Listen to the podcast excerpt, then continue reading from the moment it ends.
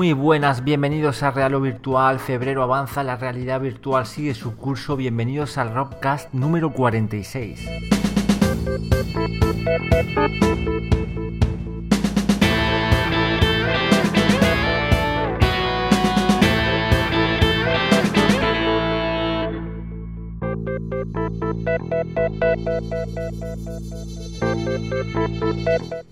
Muy buenas, Ramón, ¿qué tal? Muy buenas Alejandro, muy buenas Robianos. Pues aquí estamos esperando esa llegada de la precompra de SLC Vive, que salgamos ya de dudas y sepamos ese precio, podamos comparar con Oculus Rift. Y nada, ocurrirá el próximo lunes 29 de febrero, que queda ya nada. Y bueno, la semana que viene también, del 22 al 25, tenemos el Mobile World Congress aquí en Barcelona, donde se espera pues la presentación del Galaxy S7 que bueno, como bien sabemos, pues es de esperar que tenga su soporte con Gear VR y a ver qué tal, si hay alguna novedad también por parte de HTC en este evento. Y bueno, hoy eh, en la charla hablamos de cine, ¿no? Sí, efectivamente, contamos con 3DR que nos hablarán sobre su último corto, un Cani Valley, que bueno, si lo recordáis es un corto que os recomendamos que veáis, sobre todo antes de la charla. y bastante interesante sobre un futuro, un posible futuro en el que la realidad virtual pues haya, bueno, ha alcanzado unos niveles pues bastante increíbles que enganchan a la gente de una manera pues brutal, llegando a obviar su vida personal, ¿no? Sí, sí, realidad virtual en estado puro, sin duda impresionante. Esperemos algún día poder vivir experiencias como, como las que se ven en el corto porque sería realmente alucinante.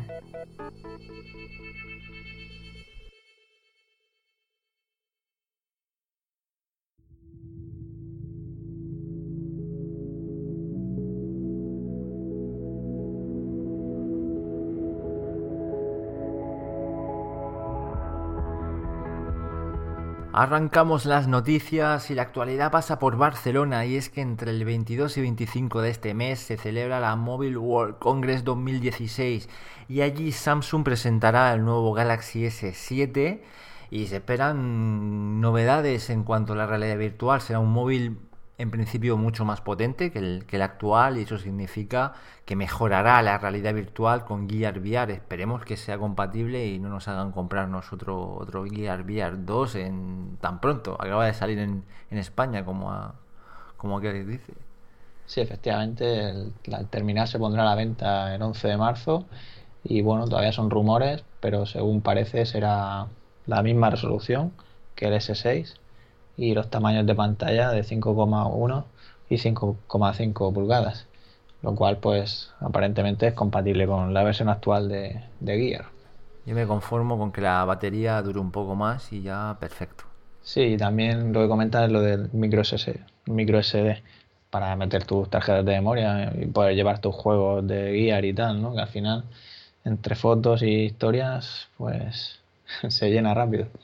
Y por cierto, también buenas noticias para Gear VR y es que Carmark sigue trabajando en el posicionamiento absoluto, sin duda la carencia más importante de, del dispositivo de Samsung y Oculus. Eh, así que a ver si sacan alguna solución porque será todo un acierto. Sí, sin duda una característica fundamental para la realidad virtual, ¿no? poder acercarte a las cosas, asomarte por los lados. Yo, vamos, creo que es muy importante. Y ya que hablamos de realidad virtual móvil, no nos podemos olvidar de Google, creadores de Carboard, que por lo visto están desarrollando un competidor de Gear VR, lo que sería una versión mejorada de Carboard, esta vez de plástico, con incluso sensores propios, unas lentes de calidad y de esta manera pues serían compatibles con una gran cantidad de terminales, ¿no? No como el caso de Samsung que está restringido pues a los suyos propios.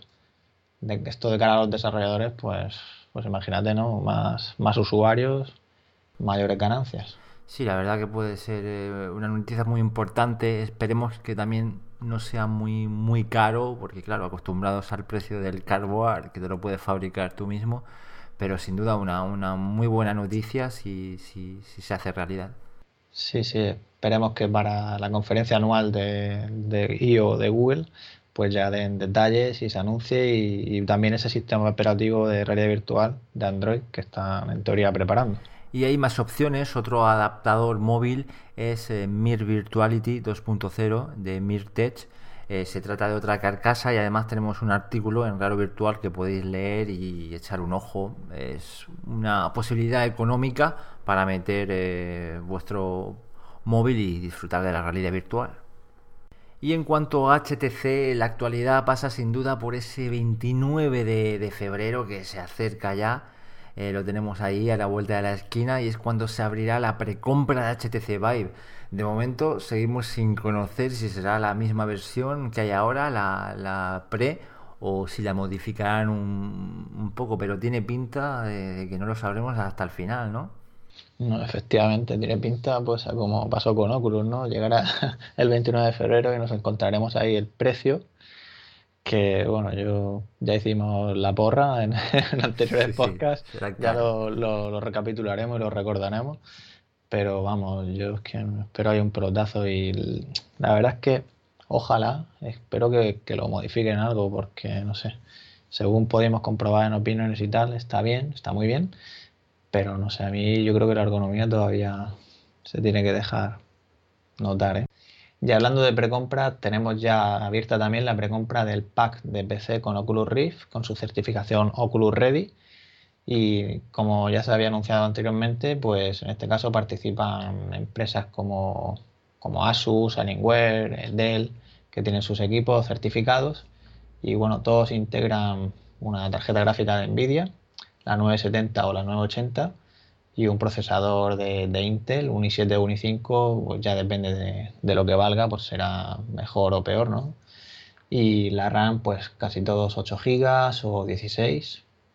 Y bueno, estos ordenadores se pueden ya precomprar en Estados Unidos. Para España, pues por el momento, ya os digo, esto es para Estados Unidos, no se puede. En teoría en marzo de 2016 cuando Incluso para aquellos que hayan precomprado el Oculus Rift, pues recibirán un código de descuento que podrán obtener en la página de pedido de, Oculus, con el que podríamos optar a un descuento en estos equipos. Eh, la precompra se puede realizar en Amazon o en Best Buy o incluso en la tienda de Microsoft. Y nada, los envíos se realizarían a partir del 23 de abril. Pues sí, la verdad que una noticia interesante, sobre todo para la gente que no se quiera romper mucho la cabeza con el ordenador con esa pegatina de Oculus Ready a disfrutar de la realidad virtual. Y novedades de cara a las tarjetas gráficas, para aquellos que todavía no hayáis cambiado de gráfica, pues a tener en cuenta la nueva de que ha presentado una GeForce GTX 980 Ti edición realidad virtual, donde básicamente es la misma tarjeta, la 980 Ti, pero que trae una bahía para el frontal con dos puertos USB 3.0 y una entrada HDMI que va conectada internamente a la gráfica. Y bueno, es una manera sencilla de estar desconectando nuestro HMD sin tener que acceder a la parte trasera, que a veces pues es un poco engorroso, ¿no? Ahí tener que agacharse y... y básicamente en la caja tendría que poner, no tendrás que agacharte con, esta, con este modelo. no, es bastante interesante, sobre todo si tenemos pues el Oculus, el HTC y quieres estar cambiando de forma sencilla o llevártelo a casa de tu amigo, ¿no? Y también hay movimiento en AMD y es que presenta su lista oficial de procesadores ready para realidad virtual y es que no habían, no habían dicho cuáles funcionan perfectamente eh, con Oculus Rift o HTC Vive. Eh, y bueno, son procesadores bastante potentes. Eh, a partir de 3,9 GHz y bueno, 4, 4,4 son los modelos FX 6350, hacia arriba está el 8350, 8370, 9370, 9590. Es una pequeña lista que en los próximos días en principio ampliarán.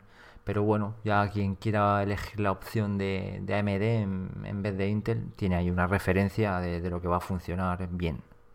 Y si volvemos al pasado, nada menos que a 2013, cuando llegó el DK1, pues recordaréis que aquellos que lo adquirieron, pues recibieron cuatro meses de, Unity Pro, de la licencia para desarrollar. Y ya que en aquel entonces, pues la versión compatible con, con, Oculus, pues era de pago, ¿no? A día de hoy ya no ocurre, ya podemos crear contenido con Unity Free, compatible con realidad virtual, pero también si compramos el CV1, pues recibiremos cuatro meses de Unity Pro y nos dará acceso a extras, incluso assets de nivel 11 y una serie de características para, estos desarrolladores que, que compren su CV1. Pues sí, una muy buena noticia. Y también hay novedades por la parte de un Real Engine. Y es que han mostrado un vídeo muy interesante, sobre todo para desarrolladores, en el que manejan el, motor en tiempo real con realidad virtual. Eh, esto son buenas noticias. No vas a estar haciendo el juego entero en realidad virtual, pero para ver los previews rápidamente, ponerte el HMD y ver lo que estás haciendo, mover ahí columnas, sale en el vídeo, es bastante interesante. Sí, sin duda. Yo es que me recuerda hace muchos años cuando editaba con, con, el motor de Duke Nukem o Blood. Sí, ahí subiendo las paredes, ahí tac, tac, sí, sí, sí, no, efectivamente. Y bueno, poniendo los, enemigos y las cosas, todo como si estuvieras jugando, ¿no? Sí, sí. Ah, muy, muy interesante para, para, los desarrolladores. Lo bueno también es, es que eh, utilizan los sistemas de control de, de Lighthouse eh, o también incluso con, con Oculus funcionará y quién sabe si con STEM. Sí, efectivamente, todo este tipo de cosas, pues como las herramientas de dibujo, ¿no? Que, que estás tú ahí dibujando en la realidad virtual, ¿no? Es, otra historia. Y novedades por parte de Oculus, esta vez también para Unity, presentan un sistema de sincronización labial llamado LipSync. Con este plugin para Unity mm, podremos hablar en aplicaciones bueno, que dan comunicación por voz y se sincronizarán pues lo que digamos con los labios del avatar, lo cual pues de cara a realidad virtual si estamos mirando a nuestros compañeros de partida pues ese es un extra ¿no? que, puede aportar ahí a la inmersión.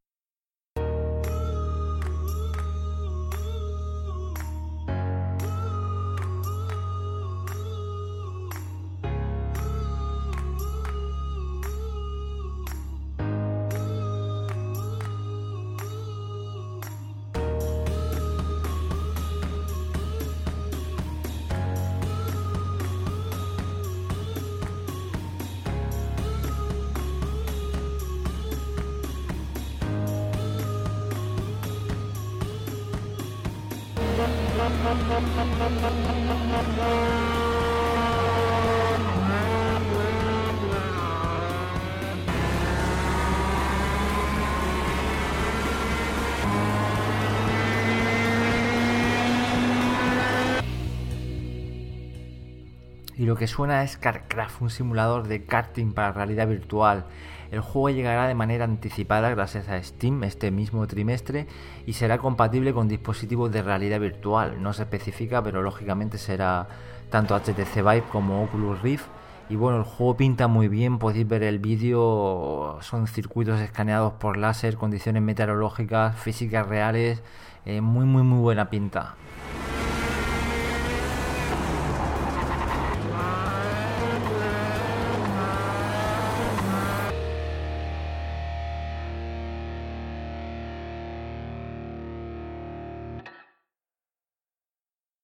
Y otro juego que nos llama mucho la atención es un thriller psicológico para realidad virtual llamado The Wars of Mercy, que está actualmente en campaña Kickstarter y también busca luz verde en Greenlight de Steam.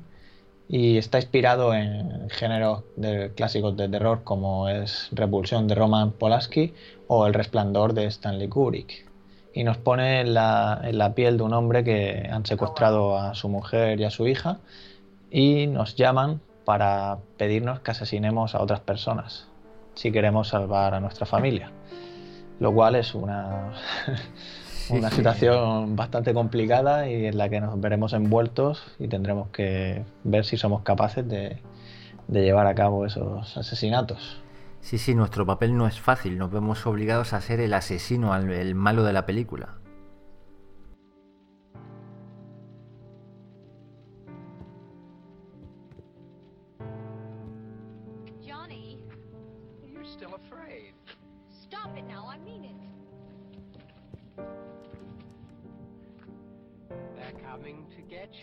Y el juego, la verdad es que presenta unos gráficos fotorrealistas con Unreal Engine 4 muy, muy buenos. Si veis el tráiler, la verdad es que se, aprecia la calidad, ¿no? Y está en campaña, como hemos dicho, de Kickstarter y pretenden recaudar 15.000 dólares canadienses antes del 19 de marzo Actualmente llevan 3.290 y nos podemos hacer con una copia del juego por 13 euros, que es el precio normal.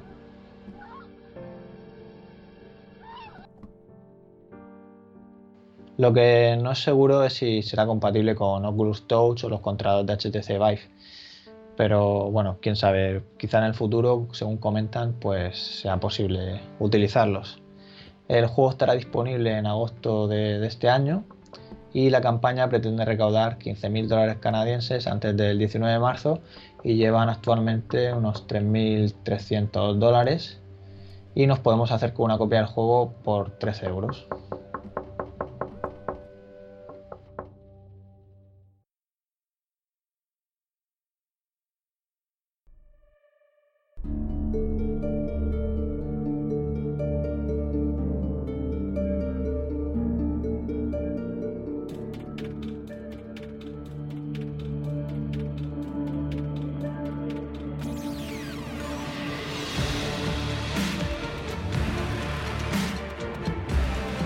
Empezamos ya nuestra tertulia y hoy la verdad que tenemos un Robcast eh, diferente, especial. Ya tocaba hablar un poco de, cine, no, no tanto videojuego, y hablamos de ese corto que nos fascinó en Rearo Virtual, Uncanny Valley. Tenemos hoy a su director y escritor, a Federico Heller. Muy buenas, Federico, ¿qué tal? Hola, ¿cómo están?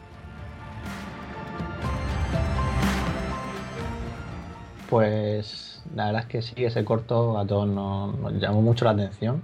Pero antes de hablar del corto y de Thread Dark, mm, nos gustaría preguntarte primero, pues ya que nos gustó mucho como el protagonista de Uncanny habla sobre aquella primera vez en la que probó la realidad virtual, pues que nos contaras si a vosotros pasó algo similar, ¿no? Tal y como decía el protagonista, wow, ¿no? simplemente de imaginar lo que, lo que nos espera, ¿no? Pues claro. ¿Cómo, fue para, ti esa primera vez? Bueno, mira, eh, sí, todos vimos mucho en YouTube y, demás, ¿no? Estos compilados de gente usando la realidad virtual por primera vez y, y este shock. En particular, sí, mi primera experiencia en realidad no fue a decir verdad, como que me molestó un poco que estuviese en un estado tan primitivo, en realidad, porque en realidad la veníamos esperando hace mucho tiempo y cuando primero conseguimos uno de los, de los headsets em, de los developer kit que, estaba haciendo Oculus, que todavía no, son de venta al público, ¿no? Eh, llegaron tres de esos a la oficina y bueno, finalmente se nos dio ahí para probarlo y después de tanto hablar y ver y, demás, este, sí, mi, primera, mi primera reacción en realidad fue un poco desilusionante, creo que por la expectativa que tenía, y después me pasó que con el tiempo también empecé a probar otros software diferentes, porque bueno, depende mucho también de, del contenido, ¿no? en la interfaz es como, es como si uno estuviese probando por primera vez un monitor o un proyector y bueno, el contenido es el que va a determinar si es, si es interesante. Eh, pero la verdad que me pasó que mi experiencia fue gradual. Eh, fue gradual, fue ir encontrando, también mm, creo que me considero muy exigente en términos de la, de la calidad de la experiencia y como estaba esperándolo mucho, bueno, ya te digo, por eso me costó encontrar realmente juegos que me gusten o eh, contenidos que me parezcan que estén a la altura del potencial, obviamente, que tiene esta tecnología, ¿no? Claro, es que solo, solo hay que ver un poco el, corto, las expectativas, la imaginación que tenía de lo que es la realidad virtual. Y si me comparas eh, el developer kit eh, de Oculus, el, primero, el DK1 con, con ese dispositivo que imagináis en, en vuestro corto, joder, sí que hay, hay diferencia. sí, totalmente. Este, pero bueno, la verdad es que como todo es un camino, va a ser un camino largo y creo que va a ser un camino también con muchos tropiezos, como uno siempre en la tecnología espera que el desarrollo sea lineal y la realidad es que no es el caso, digamos, no es así. Entonces los estrenasteis todos con, el DK1, no, no, con los dispositivos todos de los 90 que salieron y no llegaron a cuajar. Eh, bueno, yo lo usé cuando era chico, Em, y, bueno, la verdad es que no me cuando era chico me pareció interesante, pero no tenía la misma ahora es difícil porque uno también trae eh, estos productos adentro de una postproductora donde todos son expertos en lo que están haciendo y no tienen, nosotros tenemos como, es como traer eh, a, un grupo de lobos un producto y sí, lo primero que vamos a hacer todos es criticarlo y ver todo lo que le falta y ver todo lo que está mal porque realmente nosotros trabajamos de eso y estamos trabajando haciendo contenido para eso, entonces eh, lo vemos realmente como una herramienta de trabajo. Hablemos ahora un poco de 3DR, vuestra empresa, en, qué consiste y, cómo surgió. Em, bueno, somos tres socios que empezamos la empresa en el año 2003. Em, cada uno venía de, entornos diferentes. Em, yo venía de, la postproducción, era, era postproductor Germán Heller, que es mi hermano, venía de, la programación, él es programador y venía trabajando en IBM y venía desarrollando eso. Y Jorge Tereso es el tercer socio, él venía del arte 3D específicamente. Y, es bastante curioso porque las tres especialidades hoy en día se complementan mucho en la empresa y comenzamos haciendo visualizaciones de arquitectura hace, hace bastante tiempo, cuando eso era cuando eso era un trabajo más calificado, eh, después eventualmente el, mercado chino creció mucho y las visualizaciones se volvieron muy, eh, muy baratas de hacer, no era un trabajo, no un trabajo difícil. Eh, pero bueno, paralelamente la empresa empezó creciendo con visualizaciones y, y en paralelo desarrollamos un departamento que sería experimental que se dedicaba a hacer proyectos de creatividad y eventualmente fuimos creciendo con clientes de publicidad, sobre todo em, de Estados Unidos y también un poco de Argentina. Eh, hicimos, bueno, cosas para distintos países de Europa, en Asia. Eh, y seguimos creciendo, digamos, eh, siempre haciendo productos para publicidad para clientes, para animación y demás. Pero en paralelo, a medida que siempre teníamos un espacio libre, empezamos a desarrollar proyectos paralelos, proyectos de creatividad, de, eh, digamos, cosas que realmente el equipo sienta ganas de hacer. Y así de alguna manera fue como la empresa fue creciendo también.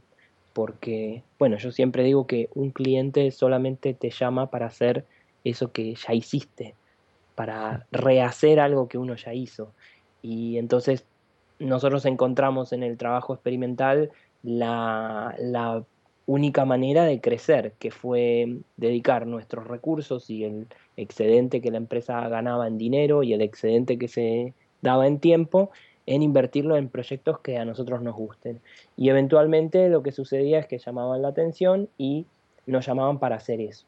De esa manera la empresa se transformó de una empresa de arquitectura a una empresa de publicidad, eventualmente de una empresa de publicidad a una empresa de publicidad y contenido creativo, y ahora estamos tratando de dar el paso eh, hacia el cine, digamos, que tenemos el interés de empezar a producir eh, contenido original y para cine. Eh, y bueno, hoy la empresa somos 20 personas, donde hay diferentes tipos de artistas visuales, desde 3D, ilustradores. yo trabajo más que nada en los contenidos, haciendo guiones, creando ideas con la ayuda de, de los ilustradores y hay un equipo más que se dedica al desarrollo visual de esas ideas pero hoy en día nos, están llamando mucho para eh, escribir y para, llevar adelante ideas nuestras, que es eh, del trabajo que más nos gusta, creemos que es como de lo más calificado, lo que más disfrutamos hacer también. Así que bueno, eh, también estamos trabajando en algunos proyectos de realidad virtual que están apareciendo muchísimo, están llegando por todos lados pedidos y bueno, ya hace más o menos unos dos años que también estamos trabajando con proyectos de realidad virtual. La verdad es que, según he podido ver en vuestra página, eh, el equipo parece que estáis también por Estados Unidos y bueno, no solo en Argentina, ¿no? Y en ese vídeo que, que mostráis parece que tenéis un entorno de trabajo muy bueno. De hecho, al verlo me recuerda un poco a esas oficinas de Google, ¿no? Donde tienen ahí ciertas cosas para entretenerse, no solo tu, escritorio y tu ordenador, e incluso vuestro propio cocinero, parece, ¿no? ¿Qué, ¿Qué, nos puedes contar? y sí, de alguna manera nosotros, obviamente que con el paso del tiempo y con el crecimiento de la empresa, uno puede llevar, digamos, si tú quieres, las creencias o, los ideales que uno tiene en la cabeza, las puede plasmar y realizar. Cuando empezamos estábamos en un lugar pequeño, oscuro, un poco feo y bueno, nos mudamos una, dos, tres, cuatro veces de oficina a medida que fue creciendo, a medida que las posibilidades fueron mayores. Y obviamente que fuimos encontrando que cuanto más creativo se vuelve el trabajo, y cuanto más autogestiva es, el equipo también, eh, menos necesidad hay de estar eh, quizá persiguiendo al equipo o, tratando de, que cumplan una serie de normas, sino siendo ellos los profesionales que quieren crecer en su carrera profesional usando la empresa eh, como su plataforma de crecimiento. Si bien desde un punto de vista quizá legal o o formal son empleados de la empresa, eh, a mí me gusta verlo como que son profesionales que están encontrando en la empresa su lugar para crecer individualmente y así beneficiando también un ecosistema colectivo. Entonces le ponemos bastante hincapié a, que la empresa sea un lugar donde uno quiere estar, donde uno quiere venir, eh, donde uno se puede divertir, y donde, donde no necesariamente eh, la, digamos que nosotros no somos los que estamos poniendo la presión.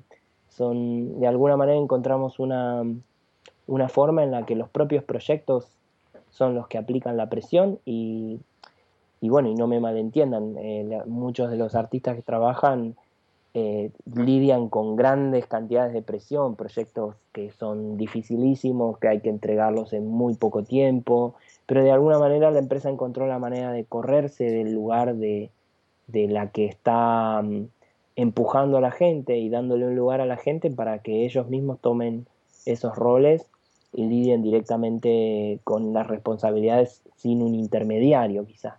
Entonces, lo mismo que yo quiero para mí, que es una empresa linda, con una oficina bonita, estar en la naturaleza, poder salir afuera, eh, no sé, poder descansar, comer, comer comida rica, lo mismo que quiero para mí, lo, de alguna manera lo quiero para ellos, pero siempre en un consenso de que la autorresponsabilidad es la que termina de alguna manera permitiendo eso. Digamos que eso se puede lograr en la medida en la que no tenemos que estar hablando de cosas más básicas, como por ejemplo que uno viene a la oficina y para trabajar y que no tiene que estar descansando o que no tiene que faltar o llegar tarde. Eh, tuvimos una etapa en la que se trató más de, establecer esos códigos, pero también depende eso mucho también de la gente y depende mucho de encontrar la manera de que la gente tenga una motivación creativa, de manera que la motivación de confort es secundaria también. Eh, entonces la gente no está necesariamente buscando el confort en la oficina, lo tienen, pero no, pero no es a lo que vienen, digamos. No sé si me, explico bien. Sí, sí, te, te explica, No, sin duda es verdad que el, entorno, eh, y más en estos trabajos tan creativos, ayuda muchísimo dentro de efectivamente unos márgenes razonables. Sí, sí, totalmente. Y muchas veces, la verdad que el proceso de, dar con una idea buena no es un proceso, a veces es mucho más fácil la producción que la parte creativa, porque en la producción uno hace un plan de producción y lo lleva adelante y no tiene que lidiar con una variable incierta que es la calidad de lo que a uno se le ocurre, digamos, porque claramente nosotros cuando nos sentamos a tener una idea, a pensar, uno no sabe si se le va a ocurrir una buena idea una mala idea y de alguna manera eh, no es un terreno controlable.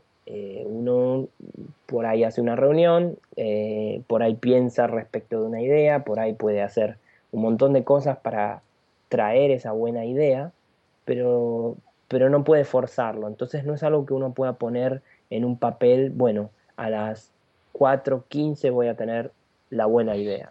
Eso no se puede.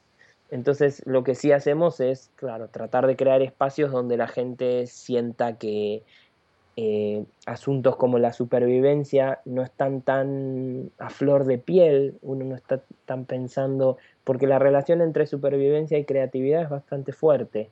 Cuando uno siente amenazada su supervivencia, inmediatamente su pensamiento creativo va a tender a disminuirse porque hay prioridades, digamos. La prioridad es voy a tener dinero, van a salir bien las cosas. Eh, cuando hay miedo es muy difícil, la verdad, llegar a un lugar creativo. Entonces, de alguna manera, generando un entorno donde, donde el lugar no es una amenaza y donde la idea no es generar figuras amenazantes ni peligros, eh, y obviamente que todas las personas tengan asegurado su, su bienestar material, eso hace que se pueda, se pueda pasar a la segunda etapa, ¿no?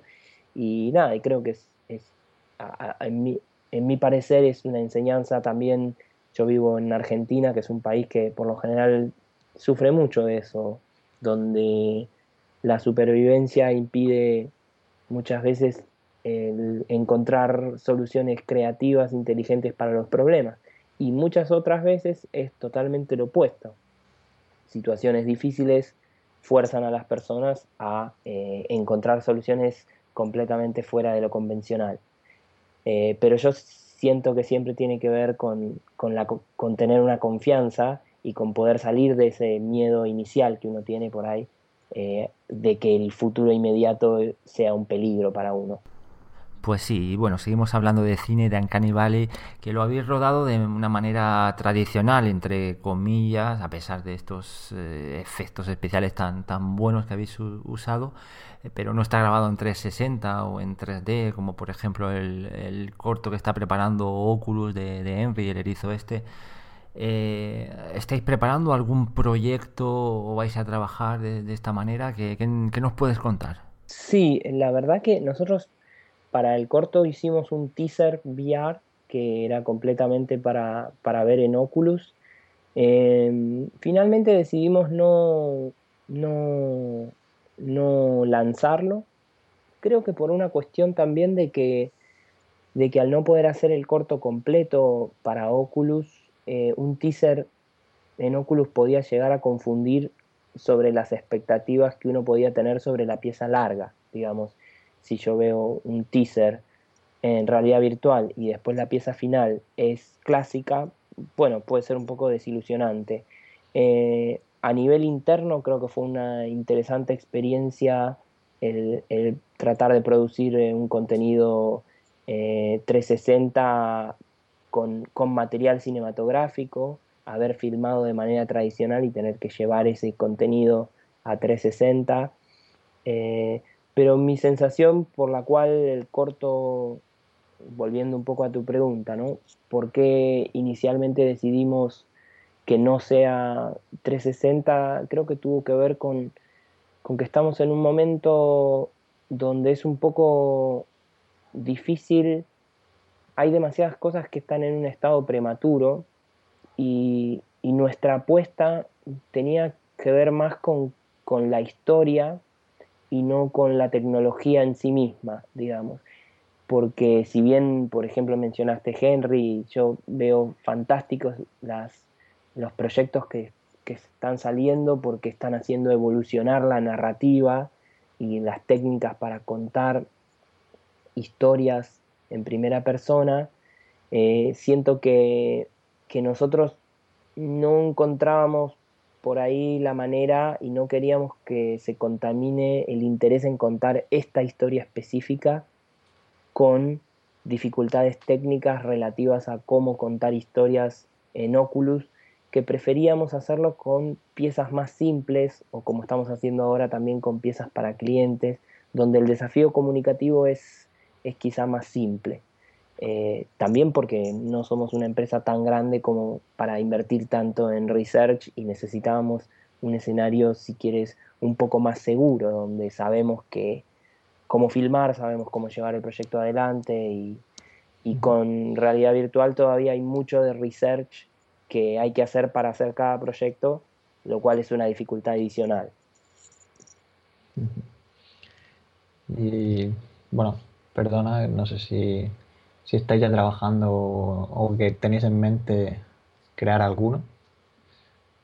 Y sí, nuestra, en este momento estamos trabajando para una empresa de, que está basada en Las Vegas que se llama With Me, en un sistema de previsualización de, productos de retail, eh, donde, donde utilizarían la realidad virtual para, para ver productos con un nivel altísimo de detalle, como si estuviesen enfrente tuyo, que es, bueno, es parte de una estrategia muy interesante que, tiene esta empresa para, para mostrar productos y para, para eventualmente generar un mercado de venta a distancia que me parece que ese tipo de aplicaciones de la realidad virtual van a realmente surgir frutos cuando esta fase donde todavía no la gente no tiene todos un headset en su casa, digamos.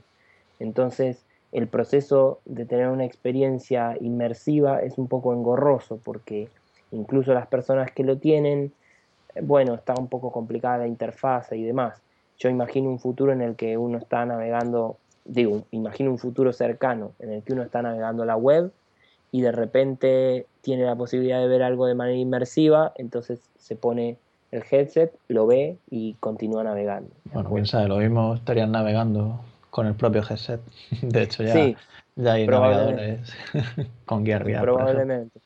Sí, sí, totalmente. Pero lo cierto es que también un poco, yo te decía lo que decían eh, hace unos minutos, de que eh, son procesos donde lo que se llama la retrocompatibilidad juega un papel muy grande, porque no hay que olvidar de dónde, de dónde viene la gran mayoría de la gente, de que viene de usar la computadora de un, de un, de un modo clásico, con el mouse, con el monitor, a su manera, y yo creo que va a tardar bastante tiempo eh, esta tecnología en hacerse un lugar, incluso en llegar a reemplazar alguno de estos dispositivos, eh, va, a tomar bastante tiempo y va a requerir muchas idas y vueltas y retrocesos.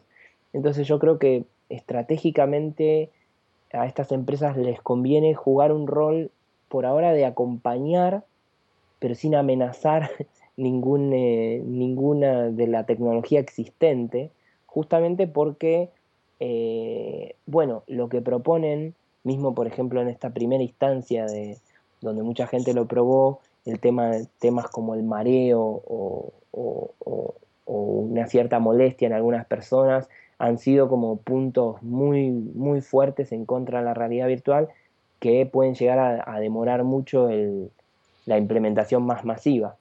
Pero yo siento que eventualmente, primero va a llegar un momento en el que el headset va a estar en el escritorio y va a ser fácil de usar.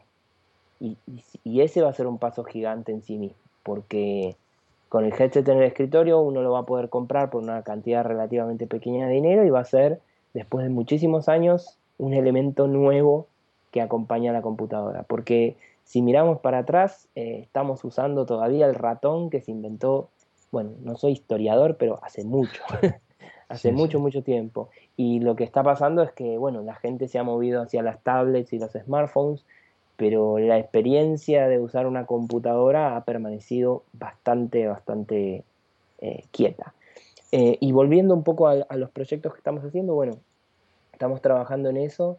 Después eh, estamos empezando a hacer bastante publicidad para proyectos, para stands e instalaciones en, Nueva York y en distintos lugares donde, donde distintas marcas quieren darle al usuario una experiencia especial, que creo que ese es un nicho de mercado que, de nuevo, que no creo que va a durar tanto porque eventualmente cuando la gente tenga los headsets en su casa, probablemente no va a ser una experiencia tan fabulosa ponerse un headset en otro lugar.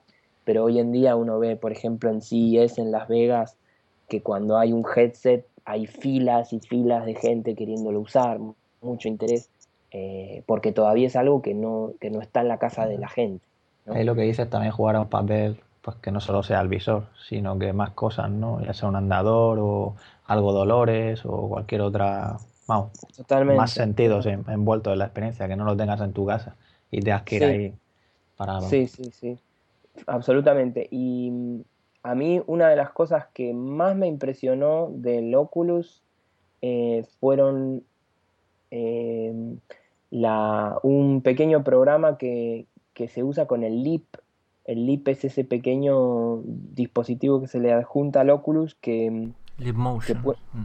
Claro, el Leap Motion, que puede traquear los objetos y, y había un pequeño programa que te hacía que tus manos generen fuego y que emitan distintas luces y, un programa que hacía que, que, haya pelotas en el aire y uno las pueda mover, pero eran más dirigidos a la realidad aumentada, que yo creo que va a tener un nicho enorme también, porque es muy poderosa la idea también de, estar viendo el entorno y poder agregarle algo a ese entorno, sin necesariamente cancelar lo que uno está viendo. E, esos programas a mí por lo menos me parecieron interesantísimos, eh, la convivencia entre, entre lo que se está viendo y, elementos digitales agregados. También porque la tecnología de reconocimiento de imágenes está avanzando mucho y eso va a hacer que eventualmente las cámaras de, ya sea el Oculus o cualquier casco de realidad virtual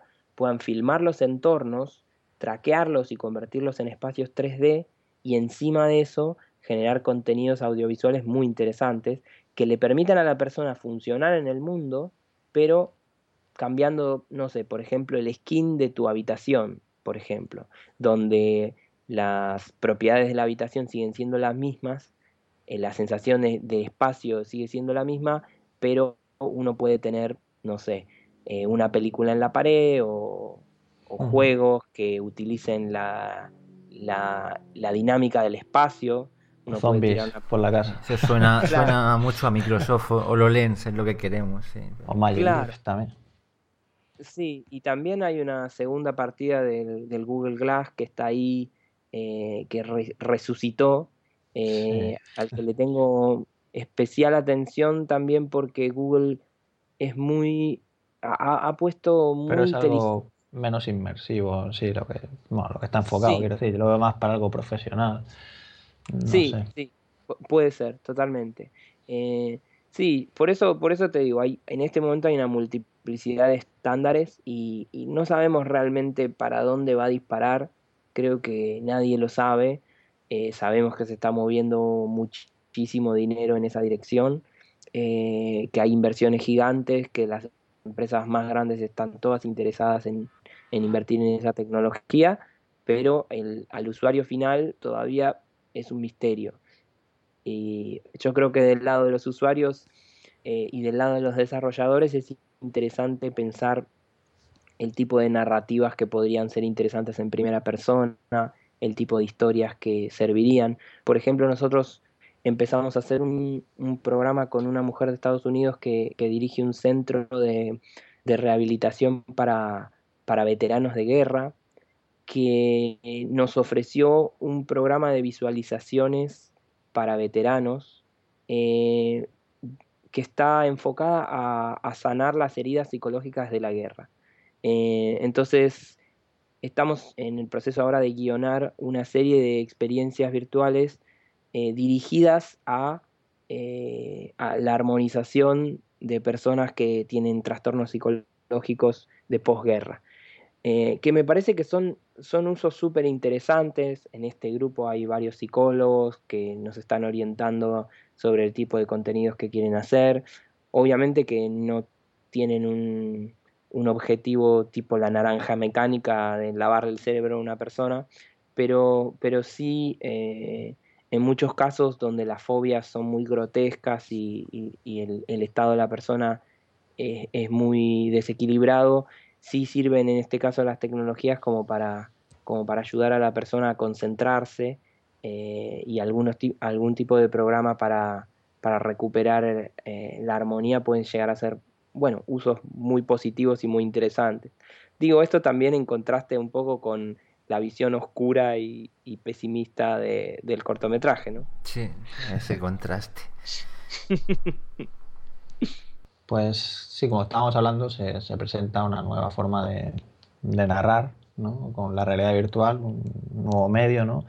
En, teoría, pues iremos aprendiendo, se irán innovando en este sentido.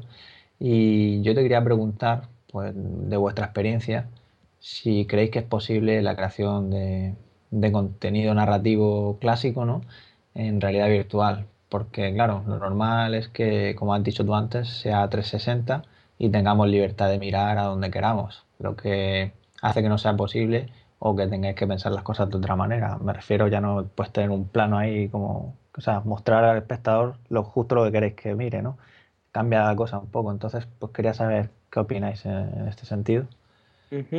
Sí, eh, sí, realmente como dispositivo narrativo es, es, muy, es muy diferente en términos de las posibilidades y, y también de nuevo traigo un poco esto de la retrocompatibilidad porque a mí me, ha tocado, por ejemplo, en eventos, estar ante ver 50, 100, 200 personas ver un contenido que nosotros produjimos en, en, Oculus, sentarse y verlo, y veía mi imagen era que la gran mayoría de la gente no giraba la cabeza, eh, aun cuando el contenido los estaba invitando fuertemente a, a darse vuelta. Eh, nosotros eh, fuimos haciendo más y más obvio el tema de invitar a las personas, incluyendo el uso de flechas o incluyendo una pelota, por ejemplo, brillante de luz que se mueve lentamente y obliga al usuario a mirar porque, de nuevo, como te digo, estamos en un estado súper primitivo de esta tecnología y lo más primitivo son los usuarios, de la misma manera que cuando empezó el cine eh, ponían un video de un tren acercándose a cámara y la gente se iba corriendo del cine. De alguna manera, obviamente que hoy en día estamos bastante más entrenados, eh, salvo alguna gente que uno puede ver en YouTube que, que no, pero, pero la gente en general está más entrenada para imaginarse, pero, pero te sorprendería ver lo poco, lo poco preparado que está el usuario para para una experiencia que no sea la televisión o una pantalla, digamos. De alguna manera lo que el usuario hace es una reinterpretación de la pantalla. Y yo creo que eh, esto va a ser un diálogo que va a llevar mucho tiempo de ida y vuelta entre los desarrolladores de contenidos y la, audiencia que, tiene que ir mejorando. Yo creo que los métodos clásicos no, no, terminan de funcionar eh, justamente por, bueno, por un montón de cosas. Por ejemplo, un corte muchas veces en realidad virtual genera un efecto muy mm, eh, inquietante, es como muchas veces desagradable el uso de cortes, que en el cine es, es algo que se hace, bueno, hay, hay películas que tienen un promedio de corte cada tres segundos, películas de acción que no paran, no paran de cortar. Eh, yo creo que, como te digo, eh, es, va a ser un diálogo que va a ir avanzando. Hay que ver si el formato necesariamente son películas largas.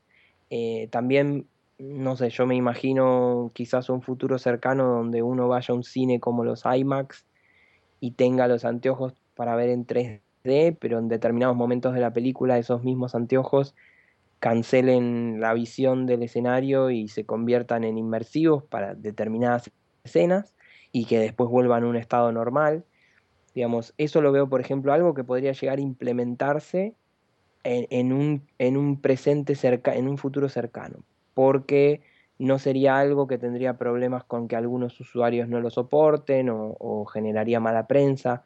Pero bueno, obviamente que esa es una es pensar en un futuro inmediato. Eh, eventualmente también nuestros hijos y las nuevas generaciones que no tienen como tanto rechazo a la tecnología como tenemos nosotros o a cierta tecnología, ¿no? Porque si uno mira generaciones para atrás, obviamente eh, la generación de nuestros padres o nuestros abuelos, eh, por ejemplo, mi, abuelo me decía que no cambie de canal rápido, que le, que le daba dolor de cabeza. Y, y bueno, ¿qué pasó con ese dolor de cabeza? Mi hijo, que tiene dos años y medio, no tiene tiene claramente dolor de cabeza con ningún tipo de cambio de y puede estar a dos centímetros de un iPad y sin embargo, bueno, uno como padre trata de que eso no pase, pero eh, eventualmente, bueno, eh, hay un cambio también que tiene que ver no solo con la audiencia, sino con, el diálogo entre la tecnología y la audiencia. Y, creo, mi, primera sensación, como te decía, fue como, como un poco, eh, cuando te hablaba de esta desilusión, fue un poco como que me di cuenta de que la narrativa eh, en realidad virtual está en pañales y, no sabemos todavía cómo contar historias y no sabemos cómo beneficiarnos de la primera persona. Y es sorprendente qué poco en cine, qué poco se ha usado la primera persona como recurso, cuando uno piensa, bueno, pero si uno tiene una imagen en una pantalla, lo, lógico sería pensar que muchísimas historias se harían en primera persona y sin embargo no, los recursos de cine que el cine ha elegido nunca, nunca ha entendido demasiado. Es un recurso que se usa a veces eh, en algunas estéticas, a veces se sugiere, pero, pero la primera persona como tal eh, es un recurso que es tan, a veces tan inmersivo que hay un riesgo también de que genere rechazo.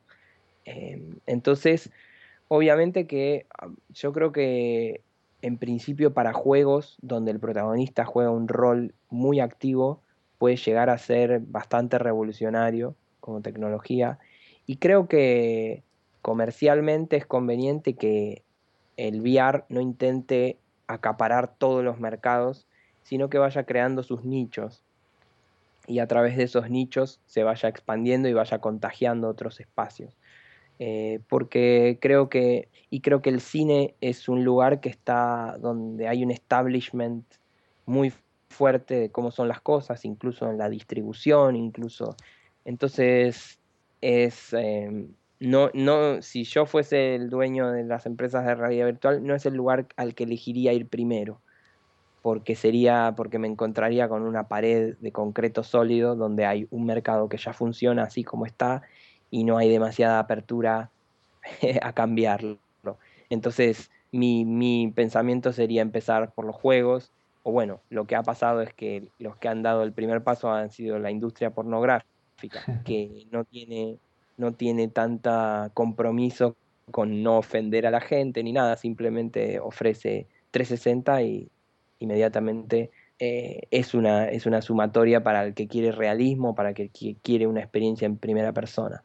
Eh, respecto de los 360 grados, es realmente un tema también a nivel, a nivel técnico estar produciendo tanto contenido, no es un detalle, em, sobre todo cuando es 3D.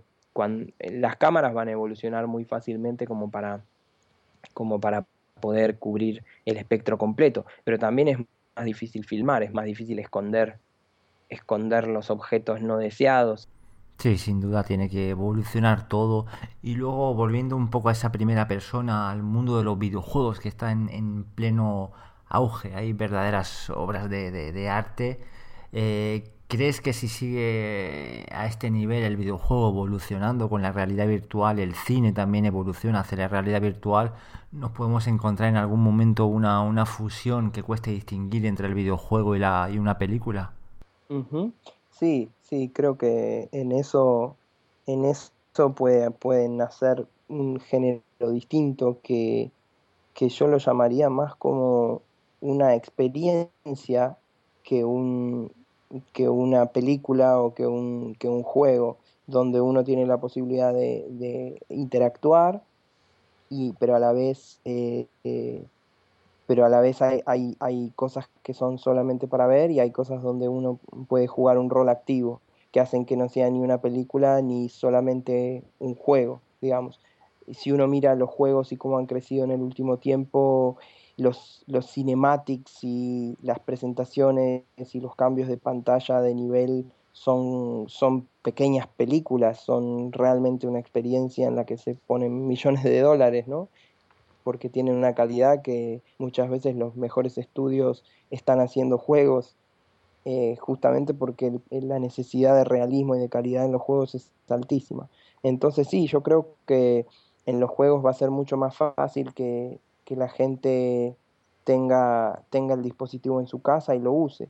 También puede, ser, puede llegar a ser una amenaza para el cine el hecho de que las personas se limiten a, ver contenido en un casco eh, y que ya lo fue en su momento con las pantallas grandes, que, que al día de hoy cualquier persona tiene un cañón, un proyector y puede ver en un tamaño muy grande y un buen sistema de sonido y eventualmente eso hizo perder cierto público al cine que lo buscó recuperar también con, eh, con los anteojos para ver eh, en 3D, digamos, pero como que yo veo que si uno tiene un casco que cancela toda la, la experiencia, bueno, es posible que, que, el cine no sea el primer interesado en, en, en, sumarse a eso, sino mucho más la industria de los juegos. También con, con empresas como, como Sony, que, que tienen un pie en, en, cada cosa. Sony tiene división de juegos y tiene división de, de cine. Eh, seguramente van a ser bastante interesados en, en mover esta, esta transición, digamos. Muy bien, pues pasamos ahora a hablar de, de ese gran corto que, que, tanto nos ha gustado, Uncanny Valley. Y bueno, antes de, nada, pues para aquellos que incluso a lo mejor todavía no lo hayan podido ver, cuéntanos un poco de qué trata y por qué ese nombre. Bueno, el, el corto retrata un poco la vida de, de jugadores que están adictos y, y, completamente inmersos en la realidad virtual eh, al punto de, de, haber por ahí olvidado sus necesidades más básicas, eh, gente que en su vida que en su vida ha de alguna manera elegido el camino de la vida dentro de la realidad virtual. Y bueno, después sobre la trama, obviamente recomiendo mucho verlo para, para saber lo que pasa en la historia, para sí. no spoilear nada de, la, de, las aventuras de nuestros adictos. Aunque te y... vamos a preguntar cosas, o sea, para aquellos que no lo hayan visto, poner en pausa el podcast y, sí. y, ver el corto ahora mismo porque no lo voy a perder. Claro. Y el nombre Uncanny Valley es, es en realidad es un, un término que nosotros eh, usamos en la, en la, propia producción de, de 3D eh, y es, es, un término científico que viene de un profesor que se llama Masahiro Mori, es eh, creo que por los 70, y, y, y es un, término que, que, hace referencia a la curva de, de desagrado, de agrado a desagrado que va sucediendo en la medida en la que una simulación o un objeto que simula ser humano eh, se va volviendo más real. Entonces la teoría un poco dice que cuanto más se parece a algo real, en vez de gustarnos más, nos empieza a inquietar más, a asustar más. Eh, Uncanny Valley quiere decir eh, de alguna manera valle inquietante.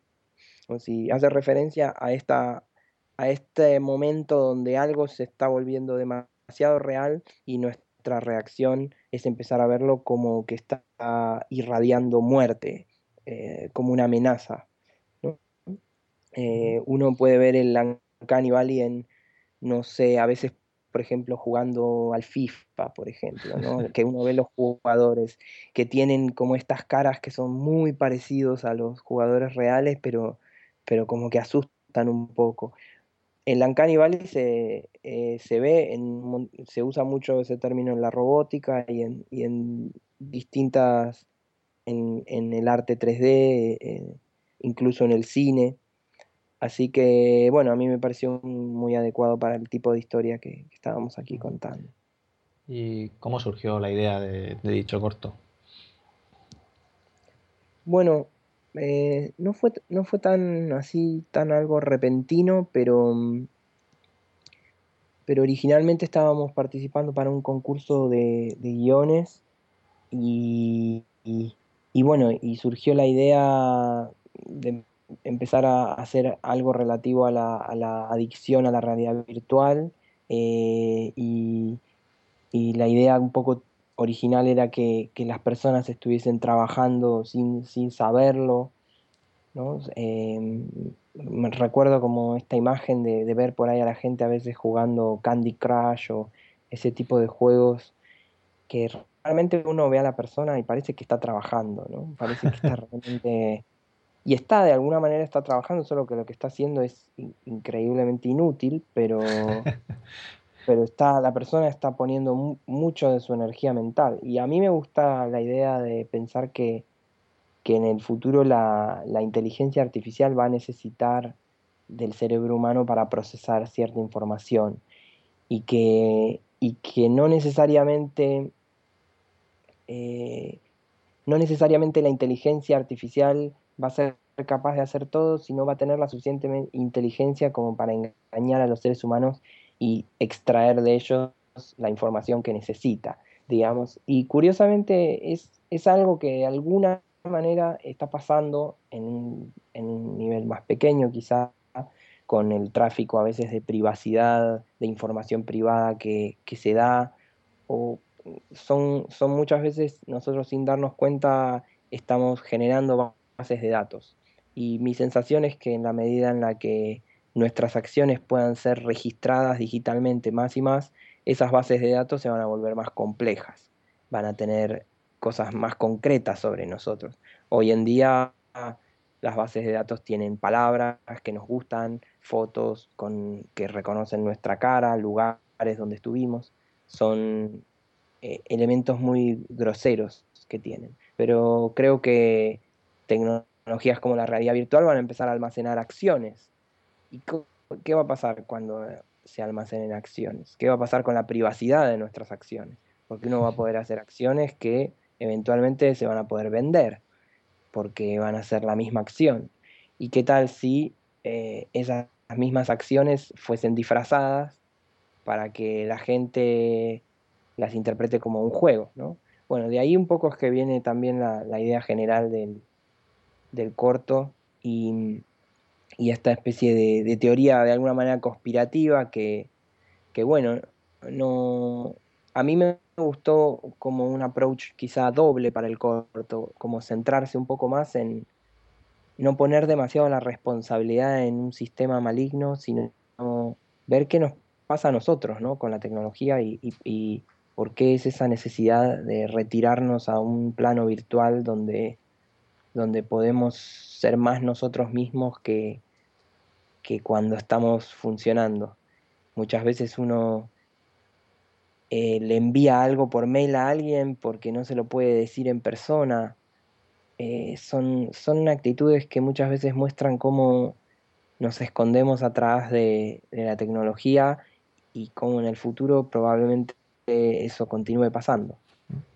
Perdona que te, que te interrumpa, pero es que cuando has dicho eso de, compartir eh, esos momentos, me ha recordado precisamente un traje que se llama Tesla Suite, que inició su campaña Kickstarter hace poco, y me acuerdo que podías compartir, pues eso, experiencias ápticas, ¿no? O sea, imagínate que te, te dan un abrazo, ¿no? Y lo quieres compartir con otras personas, ¿no? sí.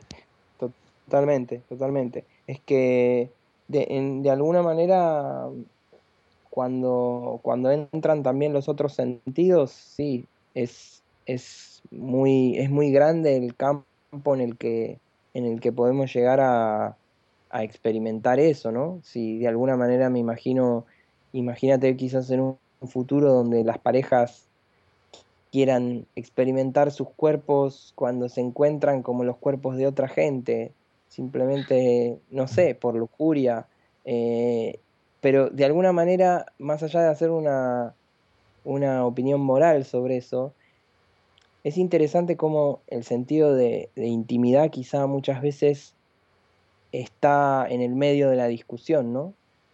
Eh, eh, porque necesitamos muchas veces disfrazarnos para, para liberarnos para sentirnos, eh, no sentirnos tan eh, trabados, ¿no? Ah, hay uno, uno, de los personajes en la, en la entrevista que, que, para ser el mismo eh, y no ir a la cárcel, ¿no? Ah, Necesita... Sí. ser yo mismo y no ir a la cárcel, sí. claro. esa liberación de su mente. Claro, y justamente, de alguna manera, también tiene un poco que ver con la sociedad que vivimos, donde eh, si uno tiene una actitud violenta, bueno, eh, tiene consecuencias de todo tipo, sociales, y, es puesto en una esquina y es juzgado, y es, entonces bueno, hay distintas maneras de reaccionar. las sociedades muchas veces o se, o se particionan, donde, donde la gente violenta queda de un lado, o de repente pasa como muchas veces pasa en Estados Unidos, que algún loco explota con un arma y mata a un montón de gente.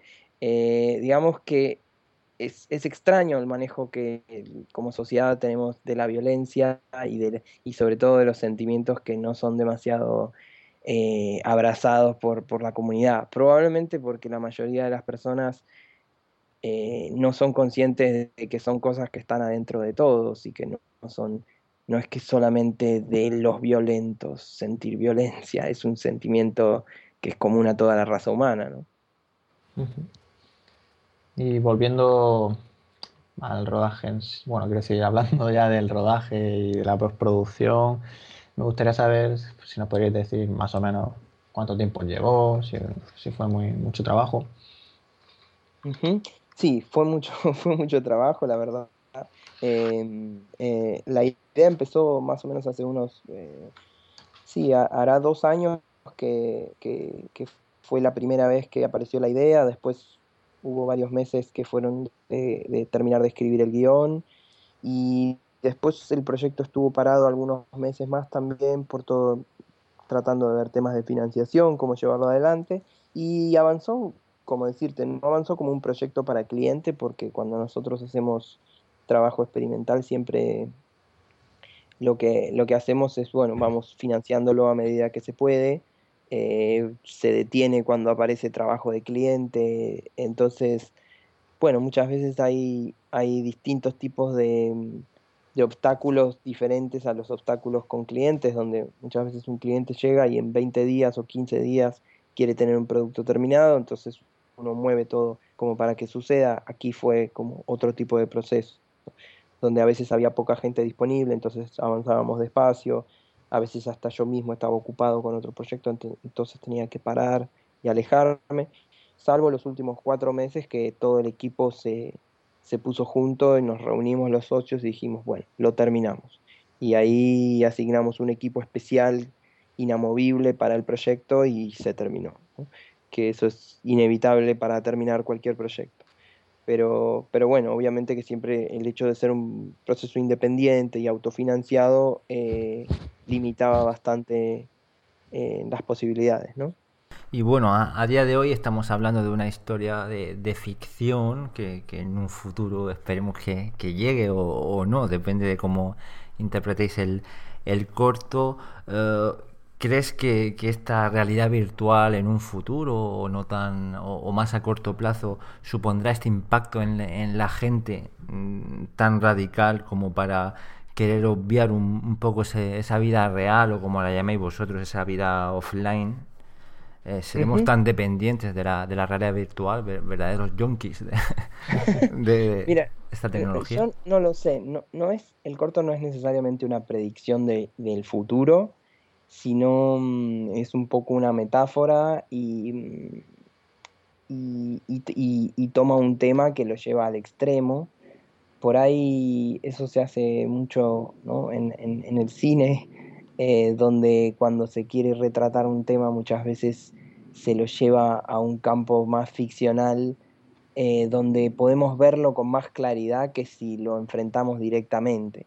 Pero, ¿por qué digo esto? Porque si uno mira la situación actual, no, no le llamemos realidad virtual donde están los cinco sentidos involucrados y todo, pero si uno mira la revolución misma de los smartphones, eh, donde la gente está completamente prestando atención todo el tiempo a su teléfono, uno camina por la calle y prácticamente el 50% de la gente está de alguna manera pendiente de algún proceso virtual que, que bueno, para nosotros está muy naturalizado, no es, no es horripilante para uno ir en el metro y que haya gente usando internet en el teléfono. No, no, es que agarramos y le pegamos y le decimos, no, pare, suelte ese teléfono, se está metiendo en una realidad artificial. Digamos. Entonces yo siento que de alguna manera es una situación que, que hoy en día está pasando a cierto nivel y que lo que va a pasar en el futuro, que uno le llame headset o no, o que sea con Oculus o que sea con otro, es que es bastante impráctico sostener una plaqueta en la mano para estar mirando información. Y la necesidad parece que de conectarse con información remota y virtual está y va a seguir estando y parece que se va a seguir acrecentando. Entonces quizá el desafío va a ser para la tecnología de ver de qué manera vamos a poder estar conectados a esa información que tanto parece que necesitamos de manera más permanente, de manera más inmediata. Uno ve, por ejemplo, los relojes y dice, bueno, sí, está el reloj, es más fácil de mirar que el teléfono, pero, pero como que mi sensación, desde un punto de vista tecnológico, es que va, va a hacer falta algo que esté más en la percepción inmediata de la realidad. Eh, y, digo, va a hacer falta no porque a mí me haga falta, sino porque, porque siento que es una necesidad de la sociedad, sobre todo en los lugares urbanos, de mantenerse conectado a, una virtualidad. Y, y, con, dígame si no están de acuerdo que la gente está absolutamente todo el tiempo mirando su teléfono, ¿no? no correcto. y el smartphone apareció en 2007 si uno por un momento se aleja de nuestro momento actual, 2007, hoy estamos en 2016. Entonces son, no, no hacen siquiera 10 años de que apareció el smartphone como, como realidad. Eh, a mí me es más fácil pensar así en la realidad virtual que pensar en esta revolución del Oculus y de los cascos, porque, mm, porque es algo que todavía no se ve bien para dónde va. Pero lo que sí se ve bien para dónde va es el ser humano y su necesidad de una realidad virtual constante. Y creo que, como siempre hace el ser humano, va a buscar una manera de suplir esa necesidad. Y la tecnología que la supla eventualmente va a aparecer. En ese eh, sentido, podría ser la realidad aumentada, lo que estás comentando, lo que has dicho tú antes, ¿no? De ir por la calle y llevar pues, algún tipo, como la Google Glass, ¿no? Algo más sutil que te pueda indicar pues ciertas cosillas, incluso el GPS, ¿no? sí, sí, o, con, contenidos, contenidos audiovisuales, información. El, el, cerebro en general necesita procesar información, esa es una, una función que tiene el cerebro, ¿no? Y, cuanto más agitado está el cerebro, necesita procesar más información. Eh, lo que lo que, lo que por ahí es interesante y lo que por ahí es provocativo del corto es que dice, bueno, directamente esta gente ya no le interesa procesar la información que viene por la realidad. Quieren procesar solamente la información virtual, porque ahí encuentran una mejor manera de saciar todas las necesidades de su cerebro. Y... La vida real es aburrida y no simple, ¿no? No he salido de casa en años la verdad es que si lo piensas, yo creo que incluso a día de hoy no, bueno, habrá casos de todo tipo, ¿no? Pero seguro que más de uno ha leído alguna vez algún caso de estos de gente que no ha salido de su casa en semanas, ¿no? Jugando o vete a saber. Y claro, yo creo que con la realidad virtual, al meter más, o sea, más sentido, no solo el visual, eh, en la experiencia, y conforme vaya evolucionando todo y mejore, ¿no? Pues yo creo que la verdad es que sí que va a haber casos bastante extremos. Y mismamente en el caso que has dicho tú antes del porno, ¿no? O sea, la gente ya va a estar enganchada máximo. y, hay, gente, hay gente hoy que vive en realidades extremadamente virtuales, como por ejemplo el Second Life. Pero a mí me pasó que cuando vi el Second Life me dio una sensación como, bueno, pero realmente vas a estar con algo tan no sé, no es por criticar el programa, pero es como muy simple y es una interfaz donde yo realmente no podría estar ocho horas por día con esa interfaz porque me parece una interfaz demasiado aburrida, parece como el Civilization de, hace cuántos años. Eh, entonces, pero hay gente realmente que juega al Second Life durante miles y miles y miles y miles y miles de horas y encontró una manera ahí de satisfacer sus necesidades mejor que viviendo en la First Life, en la vida. Pero de alguna manera yo siento que el aburrimiento es, es siempre una, un indicio a tener en cuenta porque es, es un cerebro que está ayunando, el que se aburre es un cerebro que no tiene información para procesar y que se vuelve loco. Eh, entonces a mí me parece, por lo menos dentro de las temáticas del corto, me pareció una de las más interesantes el aburrimiento como, como, un, como un síntoma de, un cerebro que no puede quedarse quieto. Mm. Yo tengo una curiosidad y es eh, viendo así los, los vídeos y cortos que tenéis en vuestro canal de, Vimeo. Eh, este bueno, aborda la realidad virtual, pero eh, contrasta mucho con todos los trabajos que habéis hecho en cuanto a música, colorido. habéis decidido hacer una realidad virtual o centraros en una historia de realidad virtual con un mundo en decadencia, un shooter, disparos. ¿No habéis podido pensar otro tipo de realidad virtual más idílica? No lo sé.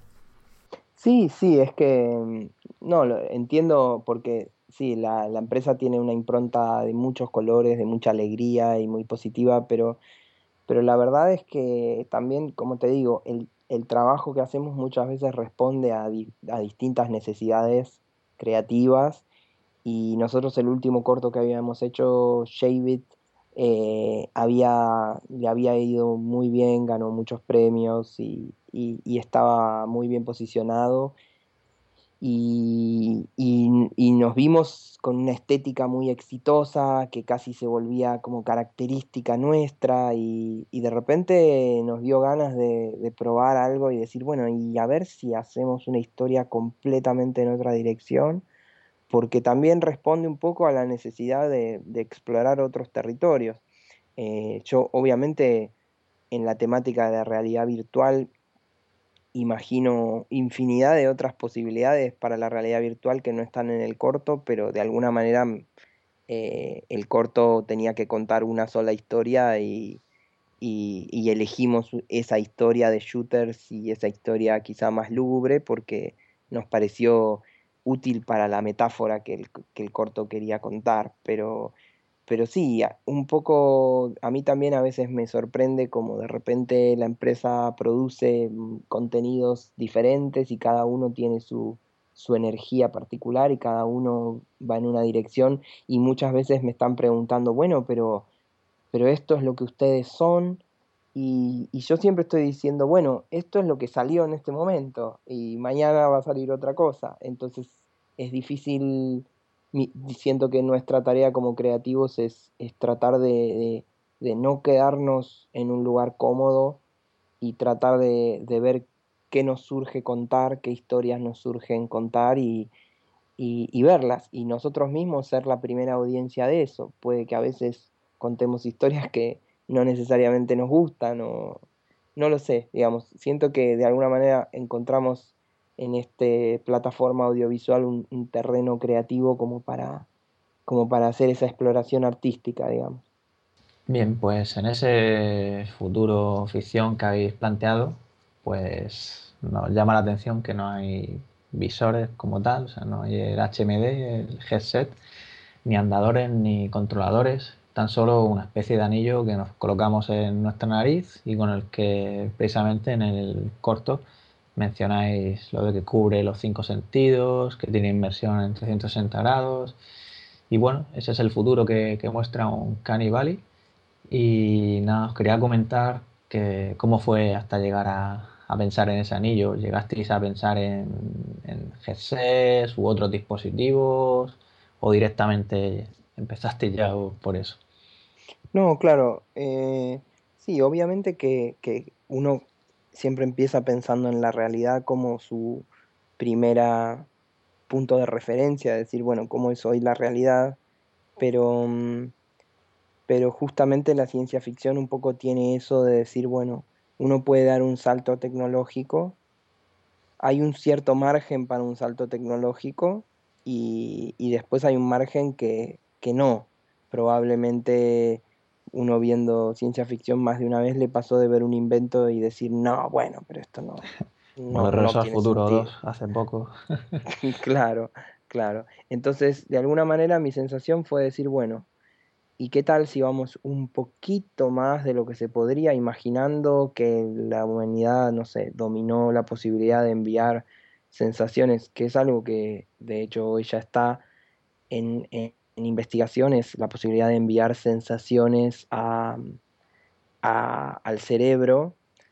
Eh, yo leía hace, hace unos meses una nota sobre una mano prostática que, enviaba señales al cerebro como si, como si, es, como si uno pudiese tener una suerte de tacto para, para personas que han perdido extremidades, pero obviamente es algo que no está ni en el futuro cercano explorado y que, pero bueno, a mí me pareció interesante dar ese salto em, y también un poco elegí la nariz, eh, es un poco como una metáfora con, la cocaína quizá también, ¿no? El tema de, de respirar, de inhalar, inhalar una realidad, digamos, inhalar una realidad falsa, quizás. Este, pero bueno, obviamente que eso no es necesariamente mi, opinión sobre la realidad virtual, sino, sino de nuevo, eh, funciona como un soporte para el tipo de ideas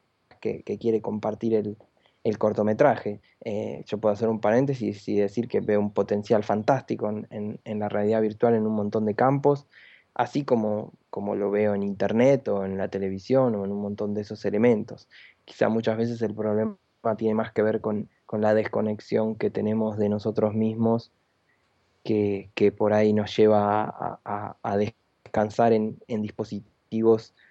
Eh, bueno, y, justamente un poco eso explora, por eso también la, analogía del, dispositivo droga, ¿no?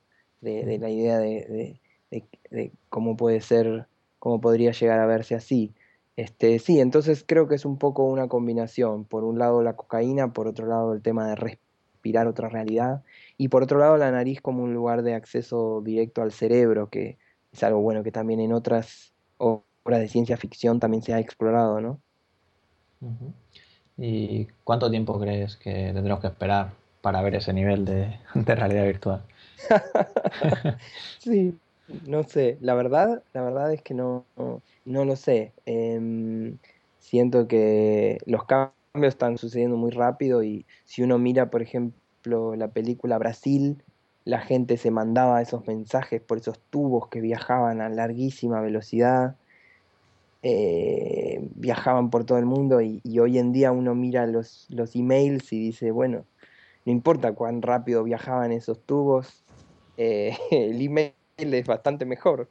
Entonces, creo que eh, eh, puede que la realidad supere la ficción en algún lugar.